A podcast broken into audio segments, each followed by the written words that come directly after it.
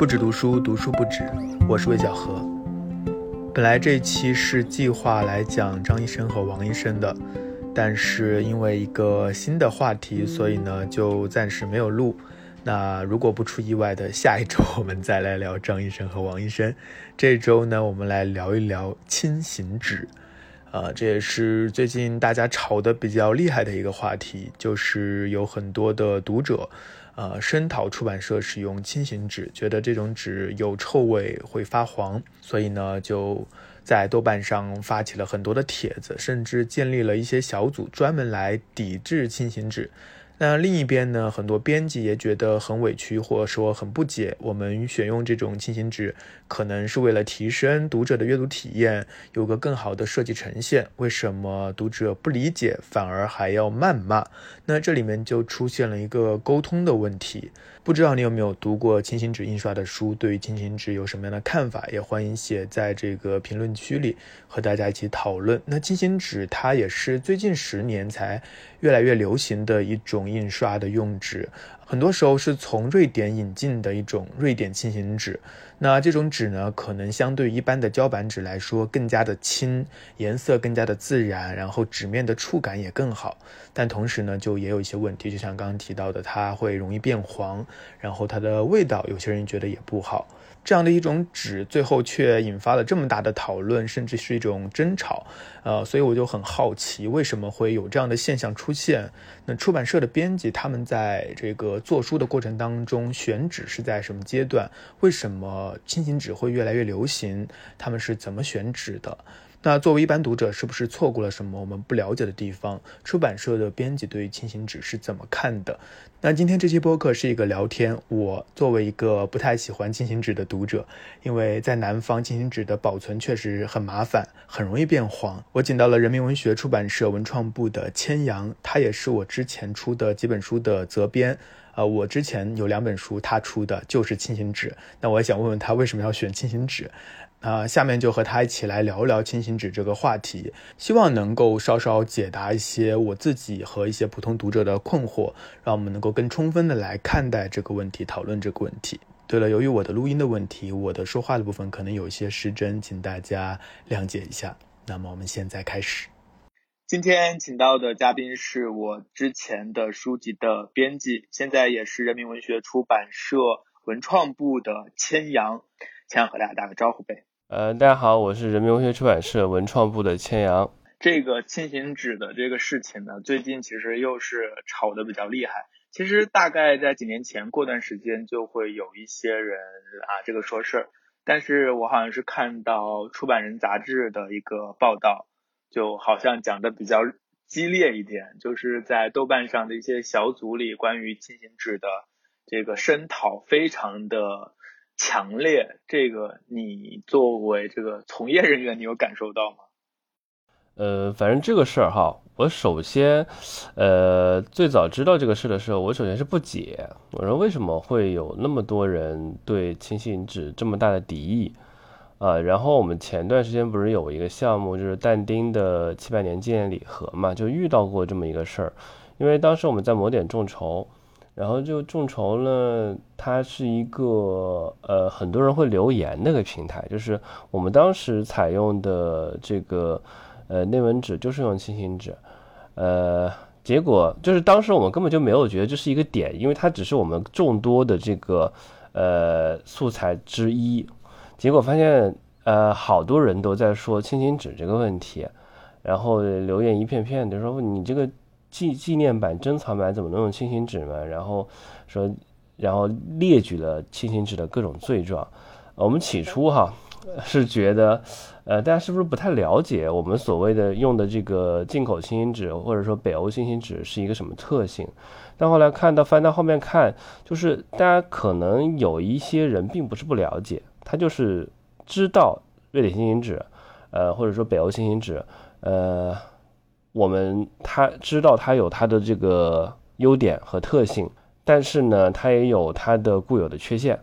呃，两相比较之下，他觉得它的缺陷，呃，实在是不能接受。等一下，我想问一下，就是那你们在做这个但丁的礼盒的过程当中，就是你们会在那个详情页当中写到了你们用的是轻型纸吗？要不然读者怎么会发现这一点？对啊，我们我们我们我们会会把它当做一个卖点来写，就你把它当做一个卖点来写，但是那个读者发现他们认为这是一个就是一个雷点，槽点，一个卖点，嗯，一个槽点。呃，这就是一个现在大家吵的比较强烈的一个地方，就是呃，可能很多编辑会把它觉得是一个方便的或有它的特性，但是呃，读者呃有很多人不喜欢，那这双方这个沟通可能就出现了一个问题。我想先了解一下，就是在这个出版的行业之内，这个轻型纸是怎么流行起来的？好像这几年用轻型纸的书也越来越多。那它和其他的纸张有什么不同？呃，我们常看见的一些出版物都用了哪些纸？这个事情我就刚才呃接着那个说，但是我重新来说了一遍，就是八七年的轻型纸确实是不好的纸，但是呢，最近应该是山东的呃还是某某一个纸纸纸纸商，他们呃引进这种新的轻型纸呢，呃说是。瑞典还是北欧的这种轻型纸，这种轻型纸它的呃特点在于比之前的轻型纸更加平滑，然后松厚度更高，然后印印印上这个图和文之后也不会透，所以它其实是克服了一些之前进行纸的一个弱点，但它同时又保有一个松厚度很高，就是会让我们用呃更小的克重可以做出更厚的书这么一个特性。另外就是，我觉得可能有一点是，呃，编辑们或者说读书人会比较喜欢的是，呃，我觉得在可能在这一段轻型纸流行起来之前，哈，我们经常羡慕的一种是欧美的那种小说，它拿在手上很轻，然后厚厚一大本，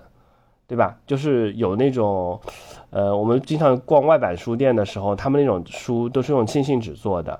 嗯，一本厚厚的小说，然后在地铁上，呃，都都可以很好读。那么这种其实是呃很长时间我们跟读书人之间交流，或者说跟跟这个编辑之间交流的时候，大家会比较喜欢这种纸。然后后来呢，慢慢的就是说，呃，国内也有这种纸了，所以用的就很多。呃，然后其实啊，相对来说，它的价格。呃，理论上会便宜一点点，会便宜一点点，嗯，但不会跟跟这个纯质胶板纸不会差太多。另外就是它的这个特性会比较好，在设计上它有质感，就是这个纸它有质感，它又又是这种比较绵柔的，然后又是很很蓬松的。我觉得从设计上角度来讲，它会比较比较好一些。你不记得我们也有一本几本书，就是在读那一系列，就是都是用的轻型纸嘛？就是因因为那种书，我们我们拿手上会很很很好的这个阅读感，对吧？嗯，但是作为一个读者的话，你有觉得轻型纸有什么缺点吗？我觉得从读者的角度来说，轻型纸的一个最大缺点是它变黄，这个是呃无可厚非的。然后就我觉得这一点呢，很多的编辑会觉得它不重要，但是你们可能没有考虑到南南方群众的。呼声，你知道，作为一个南方人，空气比较比较潮湿，所以那个变黄的情况是非常严重的，就它会有一种生生锈的感觉，它会使得这个你从书架上再拿下来的时候，你就会觉得这本书就旧的不成样子了。就是作为保存来说，它好像就不像那其他的书可以保存的那么久，你看起来会觉得比较。脏，然后就感觉手感也不是特别好，这是我自己对轻型纸的一个最大的一个诟病之处。那还有一点就是刚刚提到的一个特性，就是它能够更轻嘛，但同时它也让书变得更厚了。厚，我觉得呃两边看啊，我是比较喜欢厚的书，然后但现在就是大家也吐槽它的一个点在于。呃，我本来我的书架的位置就很宝贵，然后你把一本书本身可以很薄的书，然后变得那么厚，呃，会会会非常占地方。那这个就是你看你怎么看嘛，就是到底一个书你到底呃你是喜欢特别薄的，那那不占地方，那你电子书其实更不占地方嘛，对吧？那那我我们想的就是有点像一个材料，它这个材料呢。是具有呃很很很强的可塑性，所以有些设计师会更喜欢啊。大家比较吐槽多的就是一个是它变黄，然后还有就是它有那种臭味。你知道这个臭味是吧？就是卖的人说这个臭味是木浆的纸箱，然后买的人觉得这是臭味啊，然后还说有有鼻炎，就是是千万不要有这个买这个东西啊。就是我我是喜欢那个味道，你怎么说呢？就是我我是比较喜欢那个味道，所以我并不觉得说这是臭，因为呃。你没发现那个果麦的呃很多书呃的后面啊不是就是几乎所有他用这个清新纸的这个书后面都会要解释一下这个书是什么样子的，呃为呃是用了什么清新纸，然后它有什么特性，然后它闻起来是有木浆味儿的啊，他他得告诉你，不然的话他肯定也是被吐槽啊。但是我对于这个味道没有什么特别大的，我最大的一个点就是变黄，然后。非常的不不持久，然后这个点衍生下来也是大家另外一个感觉，就是说你一个精装书，然后用这个纸的话，就好像不匹配，因为精装书可能大家有收藏的需求，那你可能放了一年，它就黄的不成样子了，这个好像也是大家批评或诟病比较多的一点，你觉得呢？就好像国外的这种轻型纸更多的是用在那种瓶装本、文库本上面。应该是这样子，因为我们所看到的，就是或者我刚才说到我们比较比较喜欢的那种国外的那个书，它大部分是瓶装的，然后只是我呃觉得那个精装书用轻型纸呢，它有它的呃质感，它有它的这个呃比较好的一一一些体验吧，就比如说，其实有一些嗯。比较畅销的书，它也是精装书加轻型纸啊，呃，比如说那个《文学回忆录》，应该也是木心的那一本，就是就是它那个感觉，就是它像一块有回声的一个砖头一样，你拍那个精装书的壳面，然后它会给你回声，这这一个，呃，怎么说呢？我觉得这个感觉蛮好的。然后，如果是一个实的那种实的那种，就是呃胶板纸的话，它不会给你这种这种感觉，啊，但这种啊就是因人而异。说白了，你说这个书里面有油墨的味道，有人觉得油墨是臭的，有人觉得油墨是香的，那么这个都都可以接受吧，都可以接受吧。就是因为因为一个东西喜欢或者不喜欢，你可能就是一个一个小点上，对吧？就是一个人喜欢而已，嗯。但是我其实不太理解，就是，呃，在这么强烈的很多人对于轻型纸的讨伐声中，呃，在出版从业者的声音，就我听到的，好像大部分编辑会觉得这是读者无理取闹。作为我，我大我大概还是一个读者心态吧，因为我觉得就是对我来说，轻型纸的书确实不好保存，然后。它的那些优点在我这里可以忽略不计，就是它轻啊，但是它同时让东西变厚了，它放在包里它的那个占地方也更多，而且它稍微重一点，其实我也并不在意。我最在意的就是它不好保存，它变变变黄，然后这一点可能也是所有人最在意的一点。现在就是一个话语权之争，就是在豆瓣上也出现了一些小组嘛，他会标记出来每一本书是否用了轻型纸，然后用了轻型纸的我就不买。啊，当然现在应该还没有出现这样的一种情况吧，但可能你们遇到的那个事情就已经迫使你们放弃了进行纸是吗？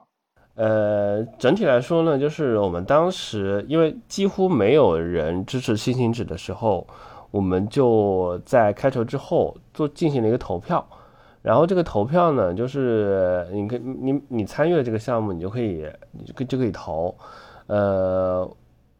结果的呃显示应该是三七开，有百分之三十人支持保留轻型纸，有百分之七十人呃支持要换纸，所以我们就想这个差距其实是挺大的，呃，所以我们就选择了换纸。但同时呢，它也呃说明我们其实之前担心的一个问题就是沉默螺旋嘛，就是我们学过传播都知道说，呃，有些人并不是说他就就是并不是说没有人支持轻型纸啊。只是在这么这么多人在骂轻型纸的时候，这些人不不惜的说了已经啊，对吧？那你说，我们其实这个问题探讨到后来是另外一个问题，就是说，我们应不应该对我们不喜欢的这些东西，其实你是有选择权的，就是你是有选择权的，一定要让它改变成呃我喜欢这一个风格，因为市面上有很多的这个这个这个书嘛，对吧？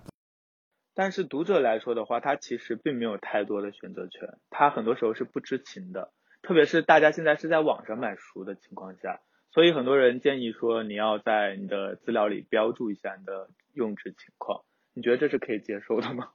因为我们在上传资料的时候，其实，在京东啊或者是当当他们的资料呃里那一栏里面都会需要呃标记出来你用的是什么内文纸啊，这个倒是一直都有。那我想，就是如果说真的有那么多人在意的时候，我觉得这一个点应该是可以拿出来给大家看的。我当然知道，其实出版社用轻纸并不是为了省钱或节省多少钱，因为其实价格上并没有多大的差别。但是我发现，在这个心态上或在对于轻型纸的态度上，确实有非常不一样的看法。可能编辑会在更在意它的工艺上的一个不同之处。而读者可能会更在意我拿在手上之后我自己的一个使用的感受。嗯，我其实有一点感受是，就是我在微博上也跟你回的那那一个，就是其他的行业或者说读者，因为他们是散落在各个行业，他们平常是干其他工作的，然后对呃编辑行业或者图书的一个需求和定位，你是可以不用变的。就是我觉得，呃，呃，做文化、做纸书，应该是一个，呃，什么年代的，或八九十年代的这么一个一个一个一个状态。那么其实你是不用变的，我就希望你是那样子，对吧？比如说你你坚守你的精神，你坚守你的文化品味，我希望你一直是这样子的。但是对于业内的人来说，他们面对的困境其实会会更多一些，他们面对的是一成不变的。内文纸和装帧形式，所以当有一种新的材料到他手上的时候，而且这个新的材料也有很多这个呃优质的特性的时候，他们更希望一些改变。对我们来说，我们需要需要一些新的东西，一些突破。但对于读者来说，他其实觉得你就做一本羊皮精装书给我，我都我都我都求之不得。对吧？我我我，你你恢复到一百年前那个那个那个书的工艺都可以，我喜欢那样子的。但是，呃，对于从业者来说，其实我觉得这个这个是他们自己不希望是这样的状态。呃，那除了轻型纸之外，其他的所谓的胶板纸就容纳了所有嘛？就现在市面上的纸的种类大概有，就内文纸，就是正常的，如果不你不印图的话。呃，轻型纸和胶板纸还是可以，呃，概括来两大类。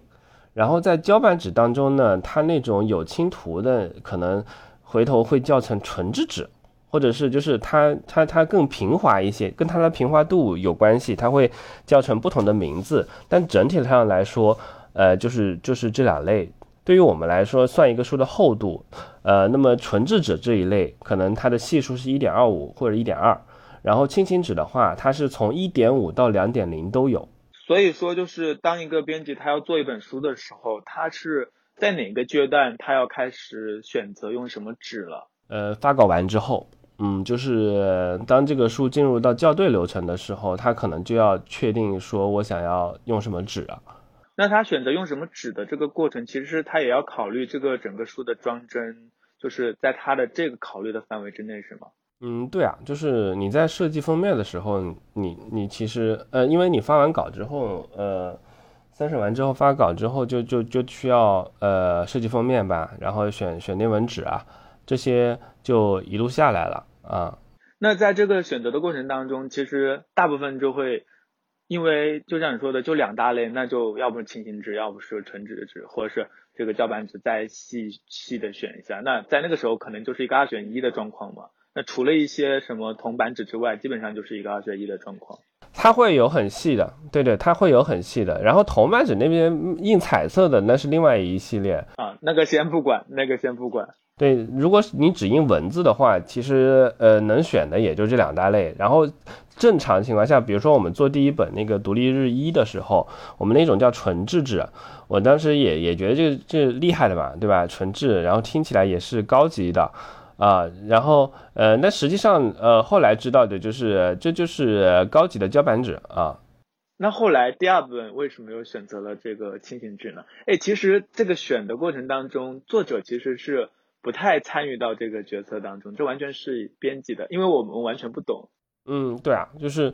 呃，其实就是就是看尝试呗，对吧？你你，因为因为当我们不知道说轻型纸会有争议的时候，这两种只是不同的，就是就是新鲜感而已，对，就是不同的类型而已。呃，那个那个读来的好时光，它其实不只是采用了轻型纸这么一个新新玩意儿。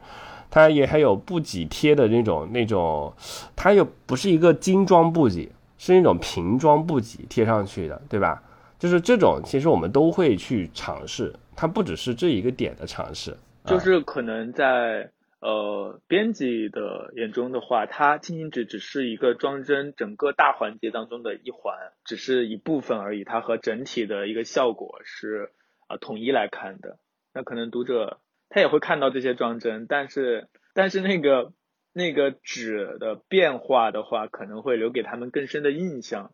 特别是持有指数比较多的人，可能也是因为这个轻型纸用的比较多了之后吧，或者是大家持有的轻型纸越来越多了，所以这种反对的声浪才会越来越高吗？至少它的绝对数量是更多的嘛，对吧？嗯，就是呃。你越多人用轻型纸，对吧？它只只要有百分之十或者百分之二十的人不喜欢这个纸，那么那反对的声音也是会更多的。现在我现在我们其实真正要去了解的一个事情就是说，呃，现在所谓的这么多的反对意见，它到底占多少？我们也希望知道。这里有个点，就好像我们国内并没有像西方或像日本这样。有两条出版路线，对吗？就是一一本书，它可能会好像先出精装，然后卖的好再出平装。就一直来说都没有是没有成为一个规矩。这本书要不就是我我出精装，要不是平装，要不就是确实就很多的呃这个这个卖的畅销的书，它就有精装和平装两个版本。但是呢，它一直没有说形成一个行业的规则，就是说我我们呃一本书要先出精装，卖好之后多多好之后才会出平装。可能因为我在日本街头看到的那些路上大家看的那种平装的那种小开本的书，文库本的，就它大家也会使大家有一种这种印象，就是轻型纸等于便宜等于廉价，那这也会使得。部分读者，因为现在的整个书架，它也因为纸的成本啊等等，它也在往上调嘛，就很多人他这个心理反弹可能会比较大。怎么说呢？嗯，给他一种廉价的感觉，也许是八十年代的呃这个这个轻型纸的一个一个一个一个遗留，也可能是这个这个国外的快读类的这种小说轻型纸的使用。嗯，让他的有有这么一个印象，就是没有这个事儿的话，我认为它是一个嗯很多元的选择。从市场的角度来说，第一，它影响权重大不大？是不是真的有那么多人因为呃轻型纸去买它，或者是不买它？如果这个影响大的话，它势必会促使它有转变。就比如说我们要做众筹的时候。这是一个很很很很很现实的一个判断，我到底改不改，对吧？这这是一个问题，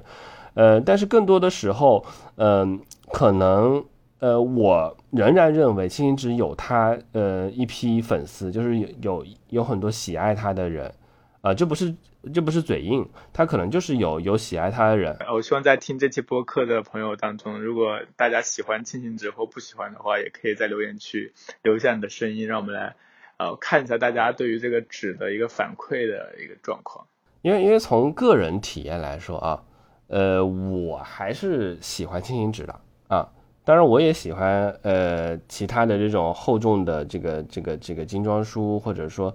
纯质纸。我是主要是觉得它没有特色，我谈不上喜欢或者不喜欢，你知道吗？就是就是这个这个这个胶板纸这个这这个纸，我是谈不上喜欢或者不喜欢。但轻型纸这个有时候它柔和那质感，当时刚有这个轻型纸的时候，我记得三联是做那个企鹅人生吧。那那系列书，我们就是摸到手上爱不释手，嗯，就是它可以用五十五克的这种瑞典轻型纸，做出非常好的质感，然后呃一摸它特别的软，它的翻阅手感是特别好的。那么这种其实怎么说呢？一个东西我们不可能是因为它呃毫无优点，然后就来用它，但是它后续体现出来就是这些呃缺点，到目前来说还没有解决方案。这个倒是在工艺上，我觉得是需要技术革新的，啊，就是比如说它发黄这个事情，对吧？然后呃，它的这个原木浆的味道是不是所有人都喜欢这么一个事情？呃，我觉得这些可能都是他要解决的问题。至于说它块头大或者小，我觉得是真的是比较细枝末节、见仁见智的，因为你不可能说一个人吃的多是他不好，或者说一个人长得高有有不好。不好的地方，对吧？那有人就喜欢大的，有人喜欢小的，这是这是这是很正常的一个事儿，嗯，所以所以我想就是说，嗯，这也体现出来我们不管哪个行业吧，它需要技术变革，这些呃反馈意见，更重要的是我们能不能传递到这个纸的研发。方那边去，就是让它改变这些问题。因为前前些年我已经，呃，接触到一些中国的纸厂、纸方，他们是说在想办法解决，呃，北欧轻型纸这种这种发黄的问题。但其实，但其实很，呃，解决的并不好，因为他们的，呃，国产那种轻型纸虽然解决发黄的问题，但它掉渣。轻型纸有一个很大的问题是掉渣，这北欧轻型纸正好是不掉渣。所以这也是当时这大家觉得这个都纸特别好，特别如获至宝的一种感觉哈。听了你说的这些，大概其实呃，可能大家也能够了解，大家或说一个编辑他去选择做书的时候选择轻型纸，他为什么会去选，或他在这个过程当中的一个心理活动是怎样的？嗯，今天主要就是想要找你来沟通一下，从一个出版方的角度来聊一聊，就是。对于轻型纸是怎么看的？那关于这个事情，可能就像我前面说的一样，就永远也不会有一个答案。喜欢的依然喜欢，不喜欢的可能依然不喜欢。唯一的解决可能就有一朝一日真的有这个技术革新。而且我觉得技术革新它没有那么难哈，有有可能就是就是可以可以可以解决这个问题的。它好像是说它没有往里面加添加剂，或者是漂白粉这种这种荧光粉之类的东西，导致它就是。不能够阻呃抵抗它自然的这个这个自然的这个衰老，这一个呢本来当时是当做一个卖点，但是你要说出来的话，大家都觉得你在你在你在是一个借口，这也是我嗯，其实我我想想深一点，是一个是一个大家相互的一个不信任，呃，因为我们在这个做做这一个项目的时候或者做书的时候，首先看到很多人的意见是说你你廉价用了廉价的星星纸啊。对吧？你为了省钱，这个、这个、这个、这个这么一个纪念书，然后用了新鲜纸。但首先，这个、这个省钱这一点是，嗯，对我们来说，呃，首先它不是一个事实，对吧？嗯，因为我们要要要做这个呃轻型纸的，用轻型纸的话，其实它的吨价是贵的，只是说我们可以用更更更低的克重来做这个书。呃，实际上我们换了纸之后也没有。涨钱也没有涨钱，这是其一。就是出版社的角度来说，他肯定是自己喜欢这个纸啊，就是就是觉得这个纸有它的好处。第二个呢，就是呃，像我之前跟跟你说的，有可能所有的呃大大部分的这个这个呃出版社呢，它在北方啊，就是这个或者就在北京。所以呢，他没有呃那么强烈的感受到，比如深圳或者是广州，它那种天气潮湿的天气，对这种纸的保存其实是更加糟糕的。嗯，第三个就是我认为，呃，外界来看出版和看纸书和出版人自己想要做的这些呃突破，它是有一个困境在这儿的。别人觉得你只要扮演好你自己的这样一个安贫乐道的文化呃守夜人的角色就行了，但你可能会想要搞点新花样啊。所以，呃，这个当这当然不是不是一个主要的原因哈，但是我觉得有这么一层意思，就是，呃，别人对你的需求和你自己想做的事情是是可能是两种事情。嗯，其实它是一个连锁的反应。当读者首先把进行纸等同于廉价的时候，指责这个出版社为了坑钱的时候，那并不是为了这个原因而选用进行纸，而且是有一些新的想要创新的理由的这些。从业者可能他们也会感到非常委屈，呃，可能他们也会觉得，嗯，读者，呃，完全不做调查，或者是不知道其中的一些辛酸，然后就可能直接的指责。所以这个沟通还是挺重要的。所以希望我们这个节目能够让双方都能够知道对方的一些想法，然后我觉得，嗯，慢慢的可能会得到一种均衡吧。对，而且它是一个市场，而且。你要你要把它阴谋论一点，你会觉得很多类似于这种潮水式的呃或者集中式的讨论，呃，它免不了有可能它还有利益的这个这个这个关系呢。怎么阴谋论一下？所以所以，但这个我我们也不知道，我们也不敢说，对不对？我也我也不知道，我也不敢问，所以我我就我就我又只能说到就是从它指的本身，对吧？它它有有的优点和缺点来来说这个事儿。好的，那我们今天的这个简短的节目呢，就到这里结束了。看一下大家对于轻型纸有什么样的想法，也欢迎在评论区里留言。那我们今天的节目就到这里了，跟大家说声再见，拜拜啊，拜拜。